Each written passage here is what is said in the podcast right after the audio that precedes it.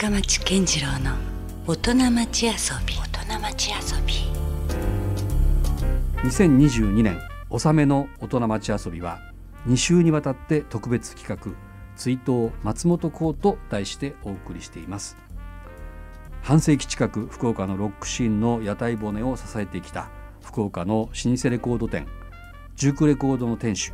松本幸さんが今年9月28日72歳でお亡くなりになりました。え先週に続きまして今夜も松本幸さんをお迎えしての2017年に放送した大人町遊びのダイジェストをえ松本さんとゆかりのある方からのメッセージも交えてお送りします。どうぞ最後までお付き合いください。まずは2017年松本幸さんをお迎えした大人町遊びのダイジェストです。さあ、えー、まあ先週に引き続きまして今夜もですね遊びに来ていただいたのはジュークレコードそしてジュークジョイントのオーナー松本幸さんです。今夜もよろしくお願いします。はいよろしくお願いします。まあ先週もねたっぷりと40年の歴史みたいな話をね、ええ、いろいろお伺いしていきましたけども福岡の中ではもうこのジュークレコードがあったかなかったかで状況がもうかなり変わっただろうというぐらいのやっぱ影響力をですね及ぼしていましてで実際その松本さんはあれですよね音楽制作とかもちょっと携わった時期もありましたよね。そうですね。レーベルみたいなんかねちょっとアクシデンツとアクシデンツアンジーですね、うん、そうなんですよ。2つでもう終わりましたけど、うん、うん、まあだからそのぐらいだからただのレコード屋さんとしてじゃなくても、うん、かなりその博多のバンドシーンにも色濃く影響を及ぼすぐらいなね、うん、そういうだからまああのサンハウスでもちょっと6人目のまあサンハウスみたいなねね。言われ方をされるぐらい、サンハウスからもちょっとある種絶大なるこう信頼を受けてるというか、ねそんな人でもありますよね。で相川さんと松本さんの関係ってやっぱりなかなか素敵ですね。はい、なんかお互いこう触発しちゃうというか。まあ、ねうん、まあいくら迫っていても届かないあの。でもほぼ同世代でしょ？あの学年は一違いで、向こうが先輩で。ええ、でもなんかやっぱそれでもずっとやっぱ先輩って感じですか？そうですね。相川さんは。いやもうあの深さが全然違うというかね。本当ですか、うん、松本さんもでもかなり深い自分はねあのやっぱりレコーディアっていう性格上、うん、そのカタログ的に、いろんなものをしとかなきゃいけんっていうので、うん、ついついこう深さがおろそかになる時があるけど、相川さんのはもう逆に好きなことがもうまずあって、そこからその同じ深さで好きなのが増えていくから、いろいろあの幅広くても全部深いのよ、うん、なるほどね。そこがもうマリエ まあ、まあね、もちろんそうは言いながら、まあ、ちょっとご謙遜もあるんでしょうけどもあとはなんか僕は松本さんねあの、ね、なんか音楽的にも常にいろいろ実はこっそりハマってるものがあるじゃないですか例えばガールズバンドが好きだったりとか、うん、コーラスグループか、うん、そういうのが好きだったりとか、え。ー、あのちょっと和物でもなんか美空ひばりさんとか。そうです、ね、でそれは別にそんなジュークレコードと直接リンクしてなかったりする場合もあるし、うん、最近なんかあります？松本さんなんか個人的にね。なんかちょっと好きなジャンルだったり音楽とか。な南米ですね。ああ南米ですか。だけもともとでもずっと好きでしたよね。ずっとブラジルが好きだったんだけど、うん、ブラジルはあのポルトガル語でね、うん、あの言葉と音楽というのは結構リズム感で密接なあの関係があるんだけど、うん、そのブラジルのポルトガル語には慣れてたけど、うん、結局キューバから出たあの、うん、スペイン語系のね、ね。はい、メキシコだの、はい、まあまあスペイン語ですね。プエルトリコだの、はい、まあ、サルサとかね、まあ、単語にしてもそうでしょうけど、その辺がすごい今興味あって、まあでもそのフォークレロとかいうとかじゃなくてやっぱりこうリズムがあるね、うん、ラテンのリズム感リズムあるな音楽が好きですね、うん、相変わらずその辺はもう個人的に、うん、それと今日かけたいんだけどあの、割とこうヨーロッパのね、あのなんていうかなあの東欧っていうかね東ヨーロッパ圏内とか、はい、それケルト的なやつとか。あのその辺がね悲しいかな、うん、情報がないもんやから、うん、ほんと手探りで、うん、自分でもよく分かんないまま、まあ、耳を頼りにいろいろ聞いてて、であの「ビギナーズガイド」っていうシリーズの3枚組の CD がやたらあるんだけど、それをあの集めてはね、うん、でそれでオミニマスでこう気になる人をアルバム単位,、あの単位でこう聞いていこうかなっていう。だからなんかあのそういう気持ちがまあ、レコードや続ける原動力かないやまさにだから本当に初期衝動的なね話ですよ、うん。今の話ってね。だけどあんまり、り売ってるものばっかりをこう、もちろんもそれはもちろん聞いてたから うん。置いてるんですけど、うん。そればっかりしとったらこう自分の中のこうなんか枯渇するというかうね、ん。あのワクワクときめくような感覚っていうかね。そうそうときめくっていうのがやっぱりすごい、うん。あの大事にしたいことこですね。ああそこもキープオンですね。じゃあ松本さんね、常にね。いやいやなんでそんな話をお伺いしたかというとちょっと今週はね、あのどちらかというと松本さんのよりちょっと遊びサイドええ。みたいな話をね、うん。ちょっとあのお伺いしたいなというところがありまして、音楽以外とかで。まあ映画でしょうね。ああ映画ね。映画は映画は好きで。でちょっとね、うん。あのやっぱりこの10年ぐらいはほとんどもうあの映画館に行け行けてないし、うんあのし新しいやつっていうのは見れてなくて、んあれなんだけどうちに買いだめしたね、うん名作とは言わないにしても、うん B 級作品にしても、うんすごいあってねやっぱそこもコレクションがあるんですか？もうコレクションっていうかもう もう倉庫状態であるんであら出た。まだいっぱいあるんやろうなきっと。それを少しずつあうの出してきてはね見てるんですけど、うんまあそういう感じです。どの辺の映画ですか？例えば。えーっとね、あのまあクリント・イーストウッドとポール・ニューマンはは出た、あの監督で特にクリント・イーストウッドが監督したけん見ろじゃなくて、うん。初期のあのまだ B 級作戦作品でやったところのい。うん。アウトローとかね、それダーティーハリーよりまだ前の話ですか？前もあるし、うまあ、大体その辺りのやつ、うんうん。はい。でポール・ニューマンも、うんあのハスラーハスラーがやっぱりハスラーと暴力脱獄がもうはい。ちょっと抜き出てるけど、うんうん。あの左利きの拳銃みたいなね。あーそれ見たことない。ビリー・ザ・キッドの話なんだけどん最近見てよかったりとかへしますね。もうもうねいっぱいありますよね。う。ん。絡んでるやつ、うん。その明日に向かって撃てとかもね。そうです、うん。そうん。でそういうのをねうん。自分なりに、それとあとはあの、うん。一応名作と言われてるやつはしっかり見とこうかなとう思って。んうん。見る時間ありますか？その映画ってでもまあでももともと夜更かしなんで夜のし夜のしじまじゃないけど、うんあのまあそこで、まあ、みんなが寝静まった頃に。とりあえず一本は見見るノルマを果たそうかなと思って。うんそんなたくさんあるんですか？やっぱその映画も。いやう。もう、こ怖いぐらいあります、本当ですか？うん。えそれ携帯はどんな風になメディアで見てるんですか？VHS で。でもうもほうんそこもなんかあれですね松本さんっぽいいな。ベータのソフトっていうのも持ってるのよ。マジですか？うん。ベータはベ今もーベータの木あのデッキももうちゃんと持ってるし。マジですか？で昔はあのそのワウワウだとかでやたら撮ってたのはうん。8ミリビデオで。場所取らんようにと思って撮ったけはどそれはもうやっぱりなかなかあ見見ないでー。うん。あのあるけどとうんとにかくいつか見よういつか見ようって思ったのがやっぱり逆に いけなくていやでもそこもやっぱアナログなんですね松本さんらしいというか。そうですね。ねえ、うん、なんですかね松本さんのやっぱこう探求心といいうかえいえまあ一貫してるしすごいですねやっぱね。いえいえうんいやなかなかやっぱこうそういうね人が今なんかだんだんだんだんこのどこまで今便利は便利じゃないですか今時代としては、もう本当簡単にちょっと興味が出たら触れることはできるんですよね。だけどそのうん。そうつすぐにあの次のところに行けてしまうのがいけない、ね、そう、うん、そこだからやっぱそこでこうそこでは入り込んでもうちょっとこううん。あのは粘るっていうか、ん。あの入り込むとうん。身についたりしてまたこう違うこうとこにこう行けたりするかもしれんけど、今簡単にうん「ああいや分かったはい次行こう」みたいな感じになるから、うん。なんかこうね。例えばウィキペディアとかあって、うん。それ見れば分かるさっていうか安心感があ,、ありすぎて、うん。うん。なんか自分のものにあんまりならならんのじゃないかなと思う,、うん。思うのがねうん。ありますよね。だからそのなんかそこに到達するまでのなんかこう苦労だったりとか、うん。その時間だったりとかっていうのがちょっと比例しますもんね。そうですね。それをなんか手にした時にね。そうそううん。だからそれがなんかあの確かに今は便利な一方でもうそこまでやらんでもみたいな風潮がね、うんうん。どうしてもあるからでもなんかちょっともったいないなっていう気もしますよね。そうですねうん。だからそういうのが本当はだからジュークレコードとかに行くと何かこうただあ今の音楽が消えるとかじゃなくてなんかこう、あなんでこの棚の横にこれがあるんだろうとか、であれこれ全然もう見たことがない今見たことがないようなものでよだったりとか、ね、よく言うんだけどあの、うん。あのまああの、うんレコード屋行くとで出会いがあるっていうのかな、うん。あのジャジャケットがでもう一つはねジャケットが自分を呼んでるっていう言い方よくするんだけど、うんうん、なんか向こうが来てくれたああなたこれ多分これが好きだよって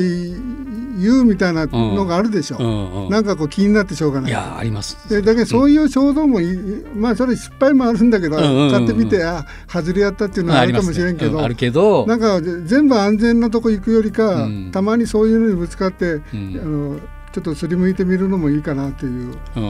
気はするんですけど、ね、ありますね。でもしかもなんか不思議なもんで、なんかこう自分が求めている時にこう本当偶然出会うみたいなね。そうね。そういうのってやっぱり一期一会ってやっぱ、あの人だけじゃなくて。そうそう。例えば音楽とかでもあり、あるもんだなって思いますよね。私もね、あのまあ自分で言うのなんだけど、よそのレコード屋行って手ぶらで帰るということはまずないですね。あ必ずなんか見つけてだからそこには、そこにしかないやつが絶対あるし、やっぱりせっかくそこに来たんだから、何かこう、掴んで帰ろうみたいな。ご縁というかね、うん、やっぱそれはもうレコードに対してもありますよね、ね、やっぱりね。それがなんかなんか刻まれてますよね。あこれあそこであの時買ったなとか。そうそうそう。ね、ね、それが例えばやっぱ今ネットで簡単にダウンロードはできるんだけど、うん、その刻まれないですもんね。そうそ、ね、それいつなんかどこでどういう感じで手にしたかっていうのは、うん、やっぱりなんかよりこう人肌というか、うん、その実際触った感じとか、うん、そういう方がなんかより記憶とか脳にもねそうですね。刻まれるからそういう意味ではなんか松本さんのなんかこうその生き様というかこうポリシーとか哲学っていうかなフィロソフィーとかなんかあるんですか？こうすればもっと楽しめるよとか。いややっぱり、うん、現場だから本とかでも、うん、その新刊本を置いてるところももちろん大うん、大事だけど、うん、古本屋とか行くとね、逆にすごい幅広く深いところにこう、あこういうのがあるんだとかね、あのそういう喜びがあるでしょ。ありますね。でししかもなんかこう、あのネットでこう画像を見るんじゃなくて実際ものを見ると、うん、なんかこう訴えかけてくるものがあるんだよね、うんうん、そういうのを大事にしたいという感じだと思う。うん、どうですか松本さん。これからのなんか思いというかね。いやもうそんなあのもう体力もないしいやいやいやキーポンでしょ。なんかねあのまあ妄想っていうかねこうああしたいこうしたいっていうのはいくらでもあって、うん。でやっぱりあの音楽で言うなら、もうちょっと今日かけるような例えば音楽のみたいなね、知らないのが本当にいっぱいあるわけで。まだまだやっぱり要はいっぱいあるってことですよね。で、映画見ててもね、あの映画のシーンで、まあ、あの必ず人が集まって楽しいことをするっていう時には、音楽あるっていうかね、で音楽聴いてる間はやっぱり人は平和だっていうかね、あの、そのいろんなこと忘れて、うん、あの楽しい時間が持てるっていうのがあって、うん、で映画でもそういうのを確認できるし、あの実際こう民族というか人が集まっているところに、その人たちに合った音楽があるっていうかね、だけどその、まあ、自分たちはその欧米の作られたあの商業ベースに乗った音楽ばっかりをこう聴いてきたけど、そうじゃないこう土地に根ざした音楽っていうのがあるっていうことが、面白いですね。いやもうしかもそれも歴史もあるし、ね、歴史歴史がやっぱり一番ね、うん、大事っていうか。うん、いやまずね 自分がね、うん、さっき言われたように、はい、ときめかないと人には伝わらないんで、うんうん、自分があのもうあのしぼんどったらいかんから、やっぱりあの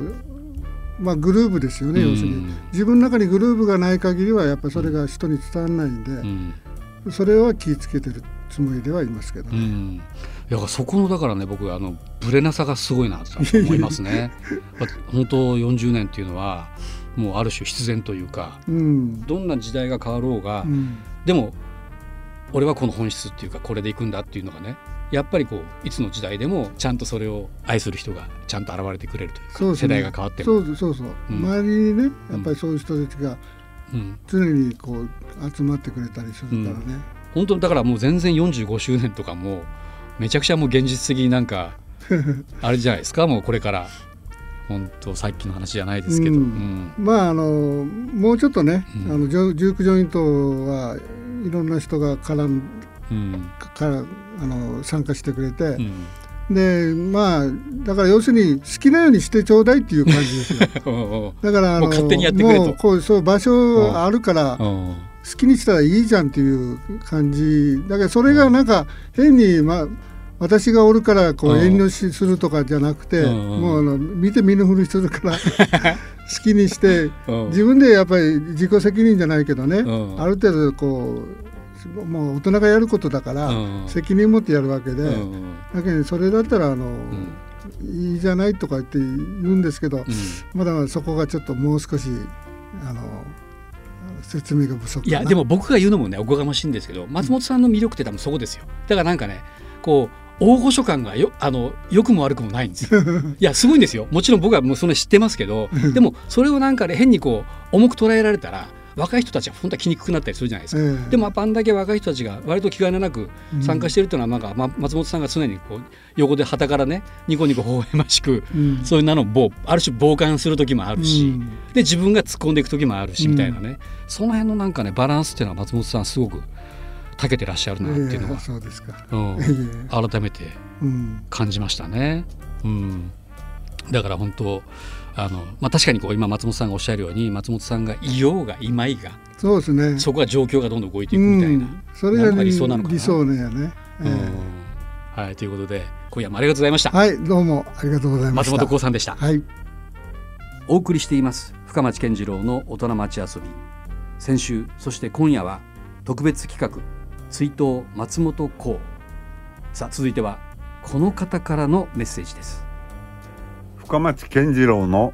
大人町遊びを聞きの皆さん。深町さんこんばんは。シナンドロケツの相川誠です。え今日は松本こうちゃんの、えー、追悼のスペシャル番組をやっていただけるということで僕と松本こうとの出会いはもうえっと50年ぐらい遡るんですけれども1900 71年にサンハウスというバンドで夏ヤングキラーというライブハウスに出ていましたけれども東京にはロック喫茶があるけど博多にはまだジャズ喫茶しかない。そういう中でみんなでロックを聴く場所があったらどげんやろうとか思とった渡りに船で須崎にパワーハウスというロック喫茶ができたみたいだぜという風の便りでまず僕がメンバーの代表で偵察に行きました。その時こうちゃんと初めて会ったと思います。あのスピーカーから流れてくるロックをでかい音で聞くというのは喫茶店で大きな音で聴けるロック喫茶ができたことはもう画期的やったと思います。すぐに僕たちサンハウスはパワーハウスの店主の田原君そして、えー、手伝いの松本こうちゃん仲良くなってもうほとんど毎日中華パワーハウスに集まりました。えー、こうちゃんが、えー、どんな人やったかっていうのはもう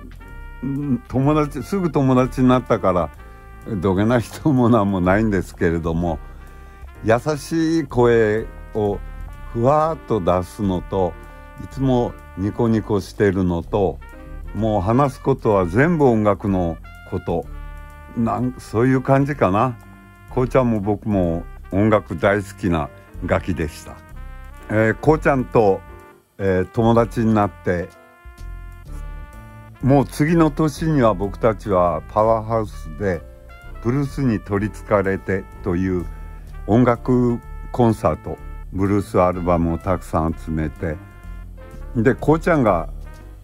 ガリ版を持っていた。なんとあの塾の先生をやっていてあの生徒たちにテストやら作るのに全部自分で手書きの問題集を作ったりしていたその当社版。それもそのブルースに取りつかれての選曲リスト。今でいうセットリストのメニューとかもこうちゃんが提案したことによってそのコンサートは、えー、3年越しぐらい毎月1回19回続きました。こうちゃんはあの音楽を言葉で言うのをもう一つ文章にあの仕上げるというそういうところがこうちゃんならではのあの素晴らしい偉業の一つやったと思います、えー、松本幸ちゃんはサンハウスを応援してくれて、えー、自慢してくれてそこからシーナンドロケツ僕が作ったシーナンドロケツではもう本当親親みたいにあの応援をしてくれました、えー、ラモンズとやる時には東京まで見に来てくれてカメラマンみたいな写真もいっぱい撮ってくれて夜のヒットスタジオ出た時とかあのパルコの大きな壁にシナロケのジャケットの絵が描いてあるそういうとこで写真撮ったり。こうちゃんはそうやって福岡のロックを自分が音楽が好きなのがそのままつながっていったのであって決して福岡のロックをこうちゃんは自分で何とかしちゃろうとかそういうのではなかったんですがもうみんなが松本幸のところに集まってくるそして